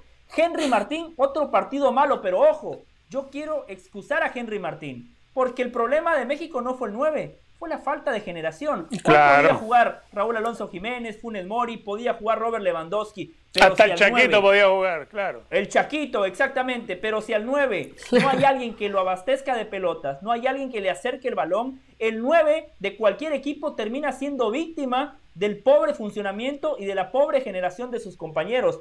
Un México que creo yo el resultado no nos debería de alarmar si el funcionamiento, si vemos a un México que se repite, a un México muy esquematizado, que le hace falta chispa individual. Ante una selección como la de Suecia, que se defiende con mucha gente, tiene que aparecer el jugador distinto. Y hoy, de los tres de arriba, el que más me gustó fue Alexis Vega. Siempre pidiendo la pelota, se butaba, aparecía en la posición de nueve, se tiraba por izquierda, trataba de generar superioridad numérica. Me gustó lo de Héctor Herrera en la mitad de la cancha, me gustó Luis Chávez y me sigue decepcionando Charlie Rodríguez. Los laterales, hoy terminan teniendo un impacto directo en el resultado. Jorge Sánchez se equivoca, pierde la pelota, eh, Gallardo no hace el recorrido y justamente se equivocan los dos laterales, gol de Suecia. La pelota parada sigue siendo un problema. Hoy, por esa vía, Suecia le termina sacando el partido a México. Hoy creo yo, Caro, Richard, tomando en cuenta que Suecia tiene un estilo muy similar al de Polonia, sí creo que se empiezan a encender las alarmas. Eh, Yo las encendí hace rato. Eh, eh, el Tata Martino Richard dijo, creo que mucho del partido con Polonia lo habremos visto esta noche. Yo espero pensar, o, yo quiero pensar que el Tata Martino se refiere al planteamiento que ofreció hoy Suecia con respecto a lo que va a hacer Polonia. Porque si realmente esto es lo que va a jugar México, o él piensa que esto es lo que va a jugar México ante Polonia, hay que tener realmente mucho cuidado. Yo por eso apuesto a lo aguerrido del equipo mexicano para sacar otro resultado, porque toda esa buena disección que ha hecho del partido del Valle, lo hemos dicho cuántas veces desde que llegó el Tata Martino. O sea, el discurso positivo, eh, en donde hablábamos de lo bien que jugaba esta selección, eh, del Tata se acabó desde hace mucho tiempo. Hemos hablado de un equipo repetitivo, hemos hablado de un equipo que comete errores en la defensa, hemos hablado en donde un lateral de repente llega mucho como Gallardo, pero a, la hora de cerrar el espacio o decidir cuál de los laterales se queda, eh, alguno queda fallando. Hemos hablado de la falta de contundencia, pero la falta de generación de fútbol. O sea, creo que podemos poner un programa de eh, Copa Oro o de eliminatorias con CACAF y vamos a decir exactamente lo mismo con equipos, ojo, con equipos que se encierran atrás como lo hizo hoy Suecia durante 30 minutos.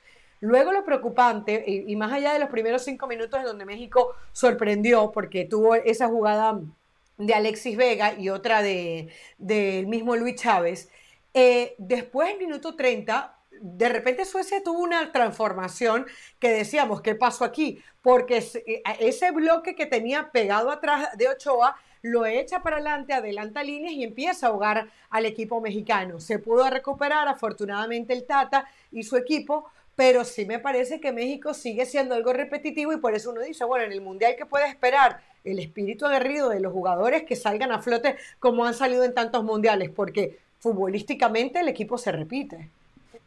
Bueno, si, si llega a ser cierto eso que dice el Tata, que hoy se vio, se vio parte de lo que va a ser el partido con, con Polonia, entonces lo que se va a ver para el fanático mexicano es una película de terror. Es una película de terror, terror de los laterales, ni qué decir de Gallardo. O sea, hoy Gallardo no es solamente por la jugada del gol, es que Gallardo está desatinado durante todo el partido. Y, una selección que va a una Copa del Mundo necesita un lateral que muestre algo de seguridad, que si no es capaz de, de tener regreso, pues entonces que no desdoble. No le pidas que desdoble y que se vaya al frente, si no tiene capacidad de hacer buenos recorridos defensivos para cerrar espacios. Gallardo creo yo hoy es el que, el que peor queda en la fotografía general del partido. Eh, después tienes una selección que sí, tuvo la pelota ante un rival como Suecia, repito que Suecia es de los que te da el balón y a ver, atácame y, se, se, dedica a la ocupación de espacios y una selección mexicana que no es capaz de identificar una sola eh, oportunidad para encontrar una rendija y meter una pelota en el área entonces se, empieza a, perder en acciones individuales como la que trata de apostar en aquella diagonal, creo que por los 30 minutos más o menos, que la marca eh, eh, Uriel Antuna desde la derecha hace una diagonal y su tiro al arco se va muy cerca del segundo Terminando el primer tiempo, fue eso terminando el primer tiempo. Salvo ese tipo de cositas, eh, en México tuvo la pelota, pero la tuvo cuando Suecia decidió que la tuviera. Suecia no es una selección que te va a ir a ofender y atacarte de manera permanente, no. Suecia es el perfil de selección que te va a dar la pelota para que la ataques y después hacerte daño. De hecho, el primer gol de Suecia llega precisamente a una acción de contragolpe. Pero cuando Suecia se decidió a adelantar las líneas durante 10, 12 minutos, eh, era un peloteo en torno al arco de Ochoa. Los tenían ahogados, no tenía capacidad de salida en, en un tramo de 10, 12 minutos. Eso te pasa contra Polonia y con tipos como Zelinsky o, o como Lewandowski, y sí vas a vivir una película de terror sí la vas a vivir de verdad. Entonces, yo creo que, que México, o el Tata en este caso, no ha encontrado la forma de, eh, de resolver problemas que hemos estado viendo durante tiempo, pero no meses. Esto lleva más de, más de un año. Eh, lo que se vivió en Copa Oro, lo que se vivió en la Liga Naciones, lo que se vivió durante la eliminatoria, han sido problemas recurrentes, es lo mismo. Eh, el, tema de la pelota parada es, patética la forma en la cual México trabaja defensivamente la pelota parada, incluso ofensivamente, no, no, me atrevo a ir tanto a la parte ofensiva porque, bueno, hay diferencia de tamaño con los suecos, está bien. pero defensivamente por lo menos tú tienes que saber cómo ganarla. Si no tienes defensores centrales que sean altos o hábiles para ganar una pelota, bueno, pues empieza a trabajar con un arquero que llegue a los balones aéreos para que no tengas que acudir a los centrales, porque yo me acuerdo de San Paoli cuando dirigía la selección chilena, el defensor más alto que tenía era Gary Medel, y Gary Medel es una cosita así, y entonces acudía al trabajo de Claudio Bravo. Eso no pasa hoy en México, o sea, no hay esas alternativas. Se, se, esto es lo que hay, y con lo que hay esto es lo que está sucediendo. Y es una película de terror lo que yo veo, sí va a ser así. Yo, yo entiendo que el Tata Martino como técnico es uno de los principales responsables, pero ese primer gol de Suecia hay un error conceptual y lo señalaba Moisés Muñoz, le voy a dar crédito al ex guardameta del América. Guardado tiene la pelota y hace el cambio buscando al lateral Jorge Sánchez. Y cuando Guardado intenta conectar con su compañero, Gallardo se proyecta al ataque. No, cuando el ataque va por derecha, el lateral izquierdo tiene que quedarse en caso de que el equipo pierda la pelota, exacto lo que dice Richard, hacer el recorrido, compactar la línea y cerrar espacios. Gallardo se va y más allá de que al que anticipan es a Jorge Sánchez, pero me parece que termina siendo más error de guardado porque es un mal pase, anticipan a Jorge Sánchez, pero el gol lo terminan marcando por el andarivel de Gallardo. Estamos hablando de un futbolista profesional, con experiencia en el pasado mundial, que este torneo no ha sido titular indiscutido, pero claro, son, son errores muy puntuales y ahí sí hay que culpar al futbolista, no nada más al técnico. Claro, recuerdo ese comentario de Muñoz y coincido, o sea, cuando tú juegas con cuatro defensas, en el momento en que justamente estás defendiendo, la idea de los laterales siempre es que tus laterales se proyecten, pero siempre tiene que haber uno que ayude a estos dos centrales que se terminan quedando. Para hacérselo más gráfico a la gente, eso fue lo que Gallardo no hizo. Es decir, es verdad que porque, eh, o sea, ¿qué tenía que hacer Gallardo? Sencillamente mirar dónde está Jorge y, me ubico atrás, no puedo proyectarme mientras el otro equipo es el que tiene, o sea, mientras estoy en fase defensiva, ¿no? Es, un tema de conceptos que, en los cuales estoy de acuerdo. Eh, del Valle hay un, tema que seguramente, y sería bueno hablar un poco más, más adelante, que es el de Alexis Vega, porque está jugando muy bien, es el mejor en ofensiva, pero por ahí va a jugar el Chuque Lozano. Lo cambiamos de perfil, ¿dónde lo ponemos? Porque Alexis Vega debería jugar. Yo pondría al Chuque al puesto de Uriel Antuna. ¿Cómo, Richard? Yo pondría el Chucky en el puesto de Gabriel Antuna por derecha, como en el Napoli. Claro, lo vamos a abordar, claro, Richard. Es más, y lo vamos a abordar junto con Mauricio May. Por cierto, Henry Martín no, no, registró un solo disparo al arco, pero reitero, no es culpa del 9. México no tiene generación. Hacemos la pausa y volvemos con más.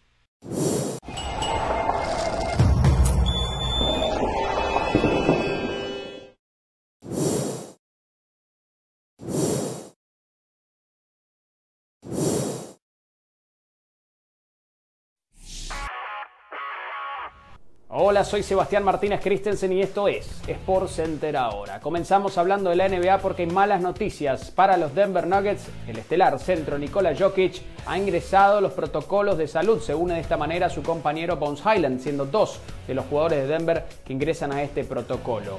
Jokic había tenido un gran inicio de campaña, reinante dos veces MVP, estaba promediando 21 puntos, prácticamente 10 rebotes y 9 asistencias en los primeros 13 partidos de Denver, obviamente descartado para el partido de esta noche en el cual los Nuggets se enfrentarán a los New York Knicks.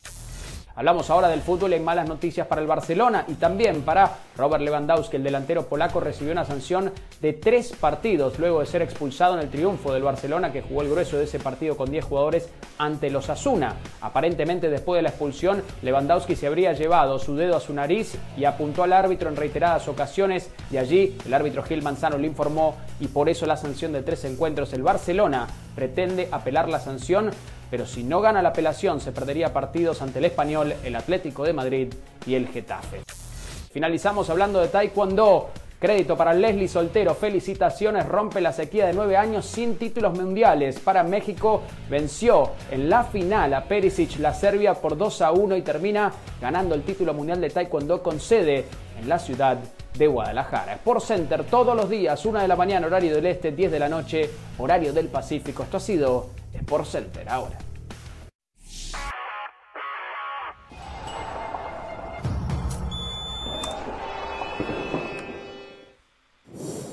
Estamos de regreso aquí en Jorge Ramos y su banda edición mundialista Suk Wakif.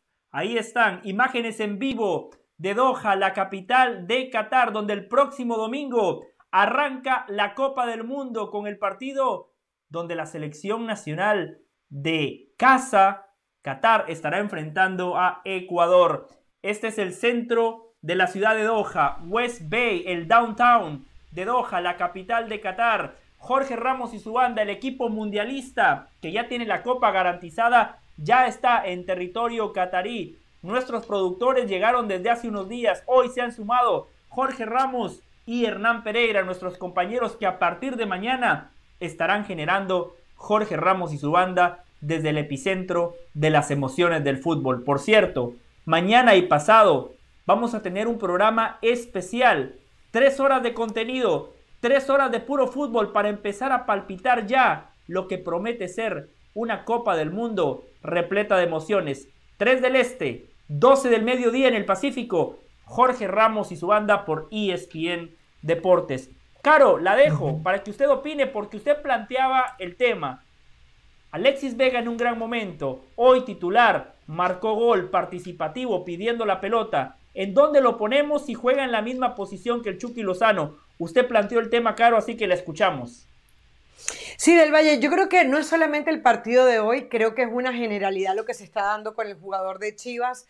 Eh, un jugador que se muestra, un jugador que tiene gol, un jugador que dentro de lo poco o mucho que muestre la selección mexicana, no solamente se entrega, sino que desequilibra.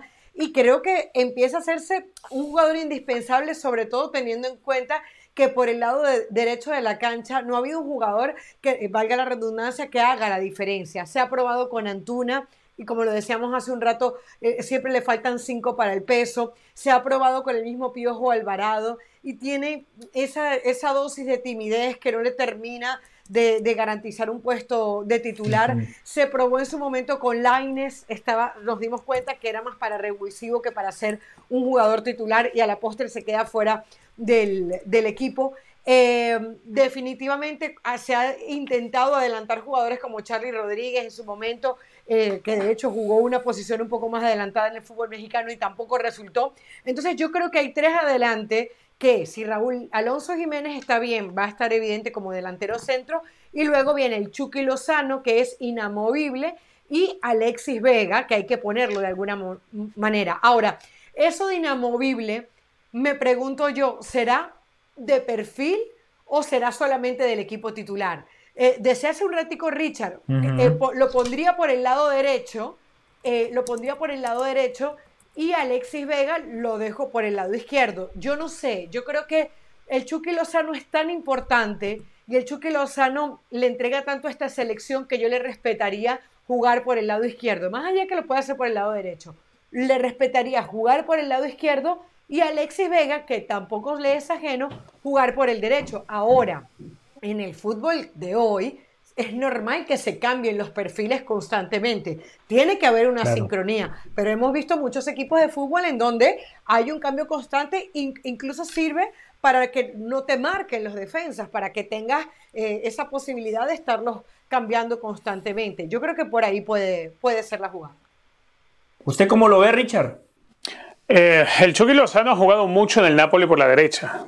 Ha jugado bastante en esa posición. O sea, no es un puesto ajeno para él lo, lo, ejecuta de manera correcta. Además, él es, un, él es un tipo muy inteligente en la cancha. No solamente es talentoso, es inteligente, entiende perfectamente los recorridos y más allá que siendo así, en posiciones afines, estás cambiando de perfiles, eh, tienes que tratar de hacerlo eh, como una prima posición. Y en el caso de él, sí, eh, en ambos perfiles actúa como prima posición, no como una secundaria. Le resuelve a México el problema de la derecha. Para mí hoy Uriel Antuna, más allá de esa jugada que hizo en la diagonal ante los suecos hoy sobre el final del primer tiempo, pero más allá de eso no creo que pueda ofrecer mucho la selección. Eh, en cambio, me gusta lo de Alexis Vega porque, bueno, ya es la segunda vez que él eh, aparece en el área en posición de nueve, o sea, tiene esa misma capacidad, partiendo desde la izquierda, de terminarte una jugada siendo como si fuese un 9, como también es capaz de hacerlo el Chucky Lozano, partiendo desde la derecha. Obviamente, si está en salud, Raúl Jiménez va a ser el titular de puesto 9 pero esa movilidad de los extremos hacia el centro, hacia la posición de centro delantero, que creo es uno de los desplazamientos que más le gusta al Tata Martino, en el caso sobre todo de Alexis, eh, creo que es algo que le puede rendir frutos a la selección mexicana. No tener un jugador tan clavado y tan metido de área es una forma también de, a ver, de dar profundidad a esa posición de centro delantero para la cual va a llevar solamente tres elementos. Entonces creo que, que, esa sería una forma de justificarlo. Tiene razón Carolina cuando dice, bueno, al Chucky Lozano le entrega tanto a la selección que quizás hay que darle a él la, la, libertad de elección, de donde se quiera sentir más cómodo jugando.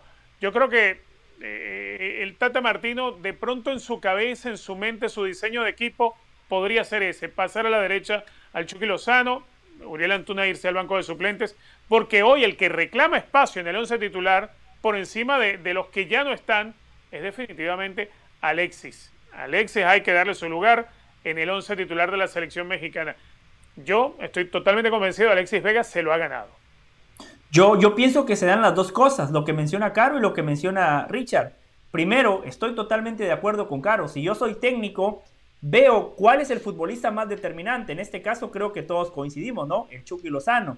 Llega en un gran momento, se ha afianzado en el Napoli, líder de la Serie A, el único mexicano que va a jugar la ronda de octavo de final en la UEFA Champions League. Entonces, a partir de ahí yo digo, ¿en dónde puedo potenciar más a este futbolista? Que de mis tres futbolistas de ataque, hoy es la carta fuerte. Si la respuesta del Chucky fuera, a mí me gusta jugar más por izquierda porque cuando engancho la portería me queda de frente, puedo potenciar el disparo de media y larga distancia, yo lo pondría por izquierda. Pero después lo que dice Richard es cierto. Este muy buen momento del Chucky Lozano que hemos visto en los últimos seis meses o desde que arrancó esta temporada, mayoritariamente ha sido jugando por derecha. Entonces, yo lo pondría por derecha porque encima Alexis Vega se siente más cómodo jugando por izquierda. En Chivas, Alexis Vega lo probaron por derecha y no le fue del todo bien. Claramente hubo un bajón en su rendimiento, por lo cual yo creo que para Martino y para la selección lo mejor sería dejar que Chucky juegue por derecha como lo viene haciendo en su equipo, potenciar a Alexis Vega en el lugar donde viene jugando con Chivas, donde jugó hoy y donde encima marcó la diferencia con el gol. Y como centro delantero, esté como esté, yo creo que para Martino no hay debate. Su centro delantero va a ser Raúl Alonso Jiménez. Vamos a hacer la pausa, me dice la producción, o vamos a ir con Mauricio May. Como me diga la producción, aquí estamos en vivo en Jorge Ramos y su banda. ¿Perdón? Perfecto. Vamos a hacer la pausa al volver de la misma. Desde Girona o Gerona en buen castellano, Mauricio Imay para hablar de todas las repercusiones de lo que ha dejado esta derrota de México ante Suecia. Se acabaron los ensayos, no más partidos amistosos. La próxima vez que estemos hablando del funcionamiento de México será luego del partido del debut en el Mundial de Qatar contra Polonia. Hacemos la pausa y regresamos con más.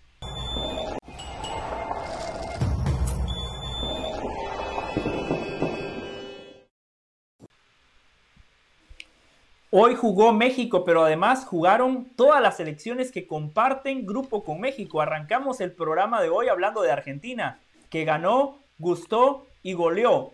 Polonia, el primer rival de México en Qatar, le ganó 1 por 0 a Chile y encima le ganó a Chile con una jugada de pelota parada que es uno de los males endémicos del fútbol mexicano y el talón de Aquiles de la selección del Tata Martino.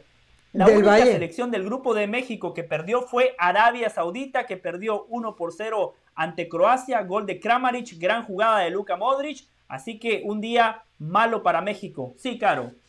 Sí, bueno, uno que parece un resultado cortito entre Croacia y Arabia Saudita, por lo que uno ha visto de Arabia Saudita y por Croacia ser subcampeón del mundo, más allá que sea muy difícil que repitan la gesta. Y lo del tema de Polonia, eh, ojo que no jugó Lewandowski, ganaron 1-0 sin Lewandowski y Zielinski eh, ingresando como desde la banca, ¿no? Uno entiende que, a ver, los comentarios y lo que llegamos a ver del partido es Polonia, y lo decía el mismo Tata Martino, Polonia, un equipo contragolpeador, que no construye desde atrás, un equipo eh, que, que, trabaja en bloque. Ahora, cuando tienes a Lewandowski y cuando Lewandowski además está acostumbrado a jugar así, el peligro es que tiene una y, marca. ¿Cuántas necesita México para que le llegue una pelota y marque? Es ahí la gran diferencia.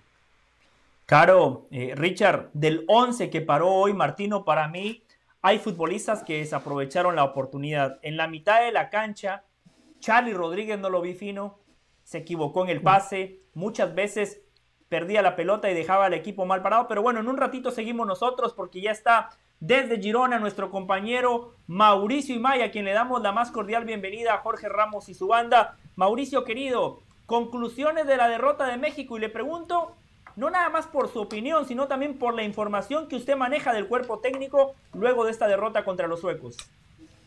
Hola José, buenas noches y fuerte abrazo para todos ya desde un eh, vacío estadio Montilivi que hoy presentó una buena entrada con relación a lo que había sido la semana anterior en el partido ante Irak.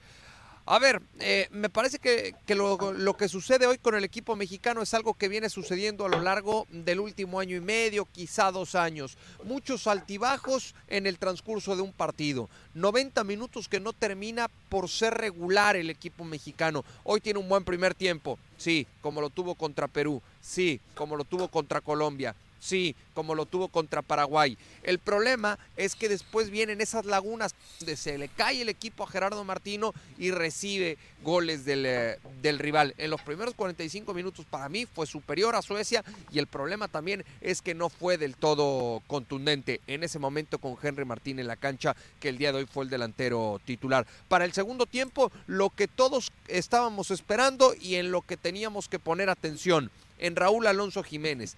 Dice Gerardo Martino que físicamente hoy responde que lo que había trabajado en 25 minutos en, los entrenamientos, hoy cumple en 45 minutos ya con un ritmo de competencia mayor y eso deja tranquilo al cuerpo técnico de la selección mexicana sabiendo que va a llevar a un eh, jugador dentro de los 26 que ha recuperado algo de su, de, su estado físico, que si bien es cierto no está al 100, pero está cerca de llegar a ese porcentaje. El ritmo de competencia ya no tendrá oportunidad de ganarlo porque el, el debut en la Copa del Mundo ante Polonia está a la vuelta de la esquina. Y me parece que la, la, señal o el mensaje que nos manda hoy Gerardo Martino es los tres del medio campo se van a mantener. El caso de Herrera, Charlie y Luis Chávez, que Luis Chávez me parece hoy uno de los mejores futbolistas que tiene el equipo mexicano, que la defensa y el portero que estuvieron hoy de arranque van a ser los titulares ante Polonia y que Alexis Vega del aparato ofensivo también va a arrancar el primer partido en la Copa del Mundo. Es decir, hoy me parece que de los titulares un 90% van a arrancar la Copa del Mundo el próximo martes en Doha ante la selección de Polonia. Quiero detenerme en una bombita que nos acaba de tirar don Mauricio May. Dice nuestro compañero que el medio campo se repite. En el medio campo de hoy, Mauricio, no estuvo Edson Álvarez. Yo sé que usted tiene una apuesta con Jared Borghetti. Usted le ha apostado al goleador histórico del fútbol mexicano que Edson Álvarez no va a ser titular en el primer partido de México contra Polonia. ¿Por qué, Mauricio? Yo llevo rato, yo llevo rato hablando de este tema, eh, don José, eh, por lo menos desde la fecha, desde la fecha FIFA de, septiembre. ¿Por qué? Eh, no es cierto, desde el verano, me acuerdo, cuando aterrizamos en Chicago, en esos partidos de preparación, yo ya me empezaba a enterar que la intención de Gerardo Martino era arrancar la Copa del Mundo con Héctor Herrera. ¿Por qué? ¿Qué busca Martino? Lo que busca Martino es proponer ante Polonia y tener la posesión de la pelota como lo hizo hoy durante el primer tiempo. Sabe Gerardo Martino y saben los futbolistas que contra Polonia se juegan absolutamente todo en esa fase de grupos, el avanzar a la siguiente ronda. Entonces Gerardo Martino puede prescindir de un volante de recuperación nominal, sabe que va a perder en la recuperación de la pelota, pero que va a ganar en la tenencia de la misma y que además va a ganar un lanzador como lo es Héctor Herrera. Y hoy me parece que el futbolista del Houston Dynamo lo confirma con medio gol. Una asistencia tremenda para Alexis Vega con un gesto técnico de alto nivel. Eso es, eso es lo que busca Gerardo Martino de Héctor Herrera como medio centro. Caro, Richard. Sí, em, Mauricio, en el saludo. Queríamos preguntarte algo que discutíamos hace un, ratito, porque bueno, lo de Alexis Vega se sale eh, de la vista de que merece ese puesto de titular. ¿Tú ves a un Alexis Vega, por ejemplo, eh, jugando de titular ante Polonia por el lado derecho? ¿Ves reacomodando a Chucky a ese lado derecho donde lo ha hecho en el Napoli? ¿Qué ves que pudiera estar haciendo el Tata Martino con el tema de los perfiles de estos dos jugadores que parece de lo más desequilibrante que tiene México? No, no, no. Para mí, eh, por lo menos esto es, esto es lo que yo veo. Caro, te saludo con mucho gusto, además de pedirte que no, que, no discutan ustedes. Tienen eh, una muy buena amistad como para que discutan. No desgasten un tema de fútbol en eso, por favor. Eh, y respondiendo tu pregunta, Alexis Vega, yo por lo menos lo veo jugando por izquierda, en ese perfil en el cual tantos eh, buenos resultados le ha entregado al conjunto del Guadalajara, siendo desde mi punto de vista durante muchos lapsos del torneo en el fútbol mexicano el jugador más valioso. Después, que no lo ayude su equipo, que no lo ayude en lo colectivo el, eh, el, Guadalajara, esa es otra cosa, pero en lo individual me parece que donde mayor provecho le puede sacar a Alexis Vega es por izquierda. E Irving Lozano, hay que recordar, la batalla histórica que ha tenido a lo largo de las últimas temporadas con Politano por el costado de la derecha en el conjunto del Napoli. Mm. Y ahí me parece que es donde mejor se acomoda el Chucky. Tiene ese cambio de ritmo, ese perfil natural, eh, la facilidad para llegar a línea de fondo. De repente yo lo único que veo en Irving Lozano que le cuesta trabajo bajar las revoluciones. Juega mil revoluciones y cuando tiene que bajar a 500, ahí le cuesta trabajo al Chucky Lozano y eso de repente lo lleva a tomar malas decisiones. Pero me parece que en el, en el encare, en el mano a mano, en el desequilibrio, hoy sigue siendo uno de los futbolistas más importantes que tiene la selección mexicana. Y regreso tantito al tema de Alexis Vega porque tuve la oportunidad de platicar con él en la zona mixta y porque ayer justo me lo contaban desde el interior del equipo. Me dijeron, si Alexis Vega juega la Copa del Mundo como ha entrenado a lo largo de los últimos días aquí en Girona, tenemos mucho ganado en aparato ofensivo. Mauricio, eh, a ver, hoy podríamos haber dicho es, fue el último, el último casting, la última audición para los que vayan a ser titulares en el arranque contra Polonia en la Copa del Mundo. Y dentro de ese último casting, hoy creo que los que sacan peores calificaciones están en los laterales, sobre todo el caso de Gallardo. Eh, ¿Ha quedado mal Gallardo como para ser titular en el partido contra Polonia? ¿Se ha perdido el casting para Gallardo? Ah, yo creo que lo, yo creo que lo tiene muy claro, Richard. Eh, te mando un fuerte abrazo. Lo tiene muy claro Gerardo Martino. Y, para él Gallardo ha sido su lateral número uno por izquierda, como Sánchez por derecha. Y coincido contigo, me parece que hoy no tiene una buena presentación, ni el izquierdo ni el derecho. Pero, pero al final eh, creo que Gerardo Martino va a decidir por la continuidad y los va a mantener en, el once titular ante la selección de, Polonia. Con, con Kevin Álvarez y con Gerardo Arteaga quizá ganes más de medio campo hacia el frente, porque son laterales, más ese lateral moderno que llega con facilidad al último tercio de la cancha y que suele tomar buenas decisiones. Eh, no tanto eh, Gallardo y Jorge Sánchez, pero Gallardo y Jorge Sánchez te ayudan eh, mucho en, en, defensa, ¿no? Me parece que, que al final tanto Gallardo como Sánchez van a ser los titulares contra Polonia, más allá de lo sucedido hoy contra Suecia. Mauricio, Henry Martín contra Irak y hoy contra Suecia registró cero remates de cara a la portería. Pero yo le decía a Caro, a Richard, que Henry Martín, como Jiménez, como Funes Mori en su momento, terminan siendo víctimas de la pobre generación, porque es cierto, no dispara, pero tampoco le llegó una pelota cómoda. ¿Cuál es el análisis que hace el cuerpo técnico de puntualmente lo del centro delantero y de esa falta de generación? Hoy lo decía otra vez Gerardo Martino y, me parece que esto lo ha explicado en distintas ocasiones cuando se toca el tema del 9, que él no, que él no solamente va a hacer la evaluación del centro delantero por la cantidad de goles que registre en un, en un partido, sino por, por, por, todo lo que eh, envuelve al delantero durante, durante el juego, ¿no? Que sea asociativo, que sea solidario, que ayude en la recuperación de, de pelota, que se salga del área, que genere espacios para los dos futbolistas que se desprenden desde la segunda línea. Eh, eh, en, ese sentido me parece que, cumple Henry Martín, pero evidentemente, más allá de la explicación de Gerardo Martino, el centro delantero está para, para marcar goles y en ese sentido se ha quedado corto eh, naturalmente el futbolista de las Águilas del la América con el equipo mexicano. Yo, a ver, soy de la idea de que si Raúl Alonso Jiménez de aquí al lunes por la noche sigue evolucionando, yo creo que, que va a basar toda su confianza en el que ha sido eh, su, su, nueve titular. Si por ahí, en lo que queda para el partido contra Polonia, siente que todavía no está físicamente Raúl Jiménez, creo que por el aspecto físico Rogelio Funes Mori podría arrancar la Copa del Mundo. Mauricio, ya vamos a abrochar el programa. Muchísimas gracias. Mañana tenemos programa de tres horas. Feliz viaje a Doha, feliz viaje a Qatar. Y recuerde, a lo largo de la Copa del Mundo, usted tiene un lugar garantizado aquí en Jorge Ramos y su banda. Un fuerte abrazo, Mauricio. Un gusto, don José. La selección también viaja el día de mañana, 3 de la tarde, vuelo directo a Doha. Estarán aterrizando aproximadamente a las 11:15 de la noche, tiempo de Qatar.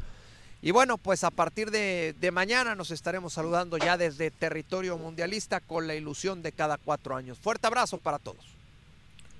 Fuerte abrazo. Caro, Richard, antes de despedir el programa, yo quiero reaccionar a esa bombita que nos tiró Mauricio y Mike. Para mí es una mala decisión de Martino. Yo creo que Edson Álvarez tiene que jugar por momento, por jerarquía y por algo muy importante por estatura. Hoy México termina perdiendo el partido pelota parada. Edson Álvarez por su estatura te puede ganar en las dos áreas. Yo sacaría a Charlie Rodríguez y pongo a Héctor Herrera como interior por derecha. ¿Ustedes cómo lo ven? Totalmente de acuerdo. Yo creo que Charlie Rodríguez además ha recibido suficientes oportunidades como para que nos demos cuenta que no es el mismo Charlie Rodríguez de hace dos años, de hace un año atrás, un jugador que era diferente, que era desequilibrante, que pisaba el área. Creo que es un tema de discusión para mañana en esas tres horas del Valle. Estoy totalmente de acuerdo. Además, hay tres elementos que para mí pierden el casting. Uno es Gallardo, otro precisamente Charlie Rodríguez y por supuesto el lateral derecho también. Los que aprobaron el casting y con nota de 100, Carolina de las Alas, Richard Méndez y José del Valle. A partir de mañana, Jorge Ramos y Hernán Pereira, desde allí, desde West Bay, desde Doha, Qatar. Muchísimas gracias, nos reencontramos mañana.